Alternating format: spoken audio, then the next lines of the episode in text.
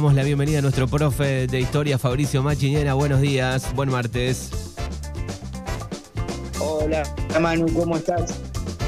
Bien, querido Fabri, ¿dónde andás? ¿Por Darregueira o por Bordenave? Estamos en Bordenave acá viendo llover por la ventana. Qué lindo, eh, se extrañaba ya ese momento, ¿no? Sí, sí, creo que todo el mundo lo venía reclamando, ¿eh? Bien, perfecto. Bueno, ¿qué personaje tenemos para el día de hoy? Bueno, bueno, hoy podemos decir que tenemos un personaje acorde al día, ¿no?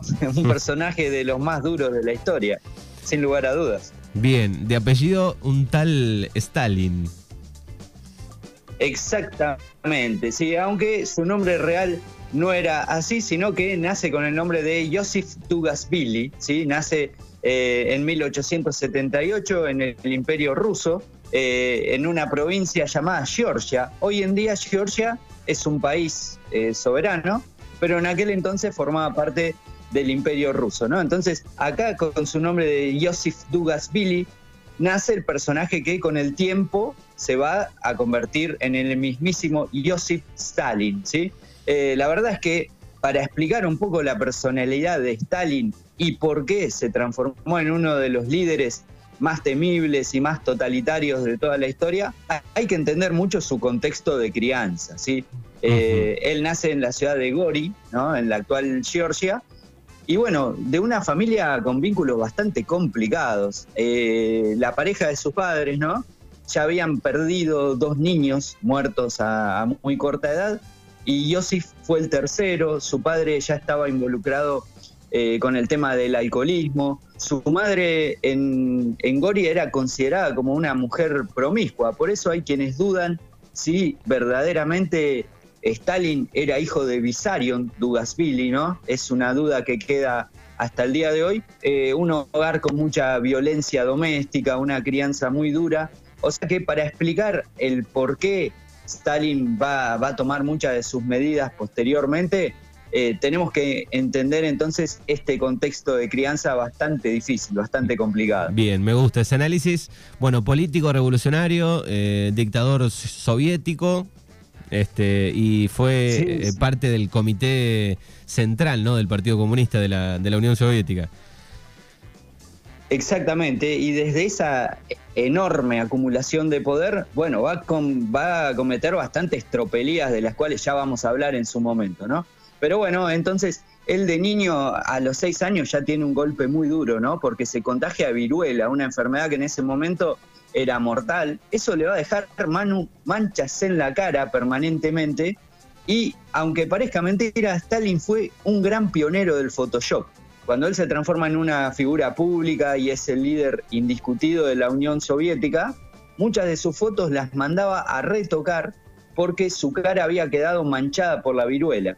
Así que, bueno, este, tiene esos problemas de niño, eh, su madre lo quiere meter a un colegio de curas, quería que salga sacerdote de la iglesia ortodoxa rusa. Eh, a él le gustaba mucho el estudio, ¿no? Ya desde temprano se, se destacaba en ese ámbito. En determinado momento a su padre por golpear a un policía lo echan de, Gori y se va a vivir a Tiflis. Tiflis es la, capital de la región esa de, Georgia. Y eh, resulta que el joven Yosif Dugasvili, eh, todavía no Stalin, ¿no? Eh, tiene un accidente con un carruaje, es atropellado y entonces se va a vivir con su papá a la, a la capital esta provincial de Tiflis y allí encuentra trabajo en el lugar donde estaba su padre, que era una fábrica de zapatos, ¿no? Y bueno, ahí con este contacto con los trabajadores de la fábrica le empieza a picar un poquito el bichito este, ¿no? De la lucha obrera, eh, empieza sus primeras lecturas de Marx y acá su madre, a pesar de que estaba totalmente convencida de que Joseph tenía que tomar los hábitos, él se va a rebelar, va a rechazar a su madre y es más, Manu. Posteriormente, cuando su madre muera en el año 1937, ni siquiera va a asistir a su funeral. O sea que ya nos habla de una personalidad bastante dura, ¿no? Bastante complicada. Especial. le empiezan a decir, sí, sin duda. Eh, le empiezan a decir Coba, ¿sí? Kova era como una especie de, diminutivo de su nombre, em, pero todavía no se convierte en Joseph Stalin. Eso va a llegar un poquito más tarde. Pero bueno, acá hace sus primeras armas en el, comunismo, ¿no? en el Partido Revolucionario. Eh, más tarde directamente va a dirigir un diario, eh, lo van a empezar a perseguir por su actividad política. En ese momento gobernaba el zar, ¿no? que, era muy celoso de su poder y perseguía a todos los opositores. Y él se va a tener que a menudo esconder, refugiarse, va a estar un tiempo en, Siberia. Eh, más tarde también va a estar en Viena, ¿sí? Increíblemente, Manu, en Viena durante el año 1913, en un radio de más o menos 3 kilómetros, vivieron Stalin, Hitler, Lenin, Trotsky y Sigmund Freud, el pionero del psicoanálisis. Así que vos fíjate, febrero de 1913 y en Viena, en un par de cuadras a la redonda, vivían estos grandes de la historia mundial, ¿no? Qué bárbaro, tres kilómetros en solamente tres kilómetros. Obviamente todavía no se conocían entre sí, salvo, bueno, Lenin, Stalin y Trotsky sí, porque eran, eran comunistas exiliados, ¿no? Pero todavía Hitler no se había convertido en el monstruo que fue y Sigmund Freud recién estaba este, destacándose en el campo del psicoanálisis, ¿no? o sea que, todo lo que figuras importantísimas del siglo XX. Claro, todo lo que venía después, digo, ¿no? de algunos personajes. Exactamente, sí, ese, eso sería lo que vendría después. Y bueno, ahí este, empieza a ser un, cuadro destacado del Partido Comunista. Eh, se mete de improviso en, la Unión Soviética, eh, edita un diario que se llama Pravda, ¿sí? el, Pravda es el diario, digamos, canónico de los bolcheviques, eh, y también ahí va a llegar el momento de la revolución. ¿no? En 1917 se produce la revolución rusa liderada por Lenin. Stalin es como que acá no va a tener un, cargo de mucha relevancia, de mucha trascendencia. ¿sí? Lo van a em, designar como director del comité central del partido y eh, como secretario del Partido Comunista, ¿no? O sea, un doble cargo que era más que nada burocrático. Es más, muchos otros líderes de la revolución lo llamaban el camarada archivista, ¿sí? O sea, le daban un papel menor. Él se, él se ocupaba de los cargos más bien administrativos internos del Partido Comunista, pero esto le va a servir mucho, ¿eh? porque en los puestos principales va a poner a gente de su confianza, ¿no? O sea que empieza a tejer, digamos, un poder desde las sombras, aunque nadie lo advertía de por sí. Ya para este entonces también Stalin se había casado con su primer mujer, que solamente le duró cuatro años, porque este, fallece muy joven. En el funeral, Stalin eh, básicamente dice que con su mujer se fue el último sentimiento positivo que él sentía hacia la humanidad, ¿no? O sea que, digamos, la última carga de, afectos que le quedaba se fue con su mujer. Y ahí es donde también empieza a utilizar el sobrenombre que todos conocemos, ¿no? Ahí se va a empezar a hacer llamar como Stalin. Stalin en, en ruso significa algo así como hierro o acero, ¿no? Y que definía muy bien el carácter de este líder totalitario, ¿no? Em, fruto de, ese primer matrimonio, va a nacer su primer hijo que se llamaba Jacob, ¿sí? Resulta que Stalin a Jacob le hacía padecer una crianza sumamente dura, ¿no? Es como que él no se podía olvidar de la infancia dura que, que, él mismo había tenido y esperaba que su hijo también se pueda superar todas las pruebas que le ponía la vida como había hecho él, ¿no? Se cuenta que en plena helada lo sacaba afuera, ¿no? En plena helada nocturna, eh, le imponía mucho rigor, muchos castigos físicos, esperaba que, sea moldeado a su imagen y semejanza, ¿no? que también sea un muchacho de acero, pero al parecer al chico le gustaban las artes plásticas, les gustaba el ballet, ¿no? cosas que no eran muy bien vistas eh, por, Stalin, básicamente. Eh, cuando cumplió 18 años, Jacob ya no pudo soportar esta situación con su padre y se disparó con una escopeta con la mala suerte para él de que el disparo solamente le rozó la cabeza, o sea, no fue una herida mortal. Estuvo un par de días inconscientes y, cuando despertó encontró a su papá, Stalin, al borde de la cama Y bueno, uno espera que eso se transforme en una historia de reconciliación, que Stalin este, le hubiese dicho que lo quería, pero no, nada de eso. Lo que le dice es, hijo mío, eres tan inútil que ni siquiera puedes matarte solo, ¿no? Así que esas palabras por sí solas demuestran la naturaleza de este hombre, ¿no? Y un, un psicólogo por la época no. No, no, no, no. Y fíjate que había vivido muy cerquita de Sigmund Freud, pero, al, parecer no le hubiese permeado mucho el mensaje de Sigmund. Eh, así que bueno, esto ya mostraba cómo Stalin estaba creciendo ¿no? desde, desde las sombras. Eh, resulta que Lenin, el líder indiscutido de la revolución, eh, empieza a, a, enfermar muy rápidamente, eh, tiene un accidente cerebrovascular que lo va a dejar prácticamente postrado, ya su, estado de salud tendía a ser irreversible y ahí es cuando Stalin pisa el acelerador ¿no? para hacerse cargo de la manija de la Unión Soviética. Em, en una de sus últimas cartas, eh, eh, cuando todavía tenía lucidez, Lenin escribe que ojo con Stalin, ¿sí? le dice a todos sus camaradas de gobierno que es una persona ambiciosa, peligrosa, despiadada y que no quería que de ninguna manera el poder de la Unión Soviética tras su muerte quedase para, para Stalin. ¿sí? El mismo Stalin más tarde se va a encargar de eh, hacer desaparecer esa carta de Lenin con esta recomendación y es así que cuando finalmente Lenin fallece, el encargado de organizar el funeral y todos los actos, es el principal orador, se pone a él mismo. ¿sí? Por ejemplo, a Trotsky, otro gran líder de la Revolución Rusa, mediante una serie de engaños eh, ligados a la organización del funeral, le impide ir. ¿sí? Lo engaña y Trotsky no puede ir el día del funeral y, eso, digamos, es como una especie de primeriada, ¿no? Porque a partir de entonces Stalin se autounge como el heredero del poder en la Unión Soviética. Digamos que ya ahí tenía un, poder este, increíble para esa fecha.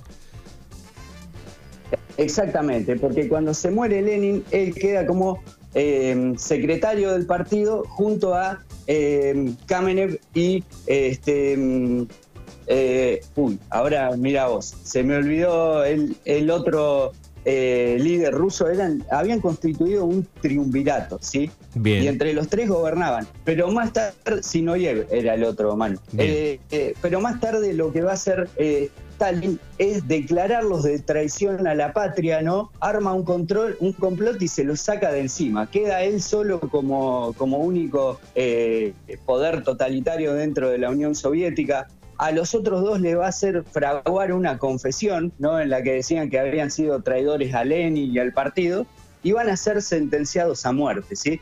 Ah, o sea que acá Stalin empieza con esas trapisondas, ¿no? para ejercer un poder totalitario.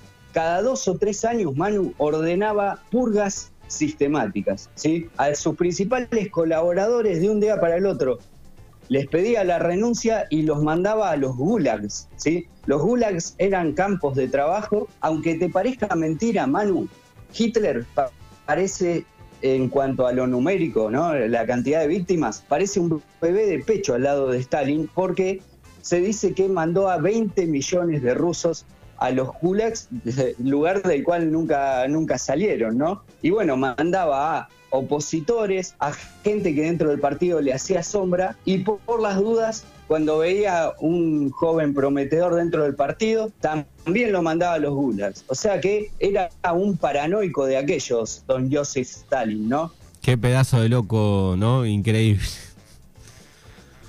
Sí, sí, y, con gente que, todavía ni siquiera este, había, cometido ningún acto en su contra. Sí, sí. Pero él él de alguna manera olfateaba ¿no? el, peligro ese y, entonces eh, mandaba hacer estas purgas. Eh, también eh, Joseph Stalin es recordado como el gran transformador de la economía rusa, ¿no?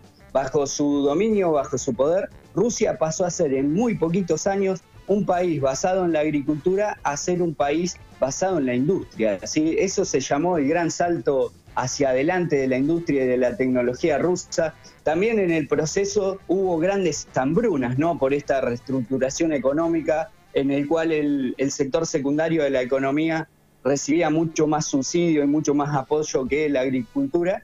Y, por ejemplo, hubo lo que se llamó el genocidio de Ucrania, ¿no? Eh, también conocido en el idioma ruso como Olomodor. ¿sí? Fue una gigantesca hambruna que mató a cerca de 4 millones de personas entre los años 1932 y 1934. O sea que fíjate vos, ¿no? Para sostener entonces el desarrollo industrial, apeló a exprimir básicamente la ganadería y eso terminó en una gran hambruna. ¿no? Fabri, hay un dato. sí. sí. decías. Sí, perdóname. No, que decía que eso terminó, digamos, de, transformar a Rusia en una gran potencia industrial, ¿no? A costa de, esta matanza por hambruna. Sí, sí. Hay un dato que no sé si es cierto, digo, eh, ¿fue en algún momento nominado al, al, Premio Nobel de la Paz? ¿Esto es cierto en el cuarenta y pico? Exactamente, en 1945 y en 1948, ¿no? Después de haberse cargado básicamente a 20 millones de personas, este, lo, bueno, eso no es nuevo, son muy arbitrarias las elecciones de los premios Nobel, ¿no? Eh, a, algún presidente norteamericano también responsable de alguna guerra se lo entregaron, ¿no? Claro. Entonces, pero acá, qué difícil. El premio Nobel. Sí. Digo, y, y, además estaba visto, digamos, habría divisiones, ¿no? Habría una, parte de la población, digo, que lo tenía allá arriba y otros este, eh, abajo, ¿no? Tal cual. Inclusive, Manu, dentro del mismo Partido Comunista Ruso había varios que le querían serruchar el piso, ¿no? Por su actitud despiadada, pero él los lograba olfatear antes de tiempo y los mandaba a los campos de concentración, a los gulags. Respecto a lo que decías vos, ¿no? El tema de la aprobación popular, sin lugar a dudas, lo que va a transformar a, Stalin en el, padre de Rusia, como se lo conoció durante su gobierno, sin lugar a dudas es la gran resistencia que opuso a la invasión nazi. ¿sí? Cuando los nazis deciden atacar a la Unión Soviética, eh, al parecer Stalin estuvo recluido como 15 días dentro de una granja a las afueras de Moscú, no se sabía nada de él. Al parecer los historiadores el día de hoy piensan que estuvo deprimido por lo que se venía, ¿no? Y a, punto de renunciar, ¿sí?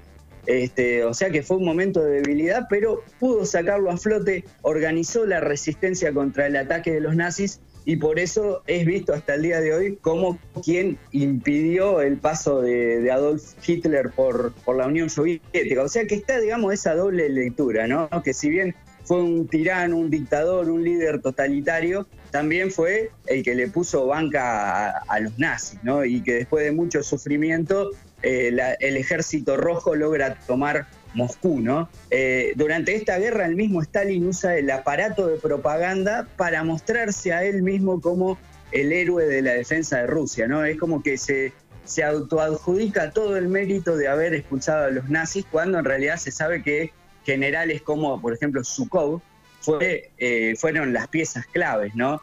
Pero él se quedó con todo el crédito. Por ejemplo, Manu, la, la humildad no estaba dentro de sus virtudes. Se hacía llamar como eh, genio de la humanidad y como jardinero de la felicidad humana, ¿no? O sea, se inventaba títulos eh, que él usaba ante el resto, el resto de la gente, ¿no?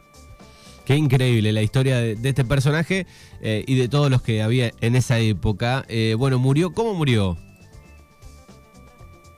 Bueno, las circunstancias de su muerte son bastante extrañas, ¿no? Al parecer, en una noche de febrero de 1953, él junto a la cúpula del Partido Comunista, ¿no? sus principales allegados, eh, se quedaron a ver una película, terminaron de verla a las 4 de la mañana, Stalin marchó hacia su dormitorio, ¿no?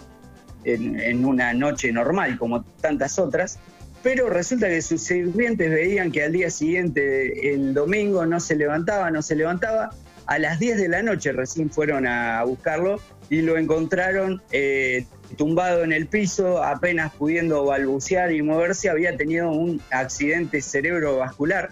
Lo que sigue a continuación es bastante extraño, ¿no? Porque llegan sus principales colaboradores y ninguno se atreve a meterse a la pieza porque tienen miedo de lo que puede pasar, ¿no? Con esta cuestión de que Stalin era un paranoico de tiempo completo, temen que eh, eh, los puedan acusar de haberlo envenenado o asesinado Así que el cuerpo de Stalin va a quedar tendido como un día y medio hasta que finalmente, bueno, todos se ponen de acuerdo para sacarlo.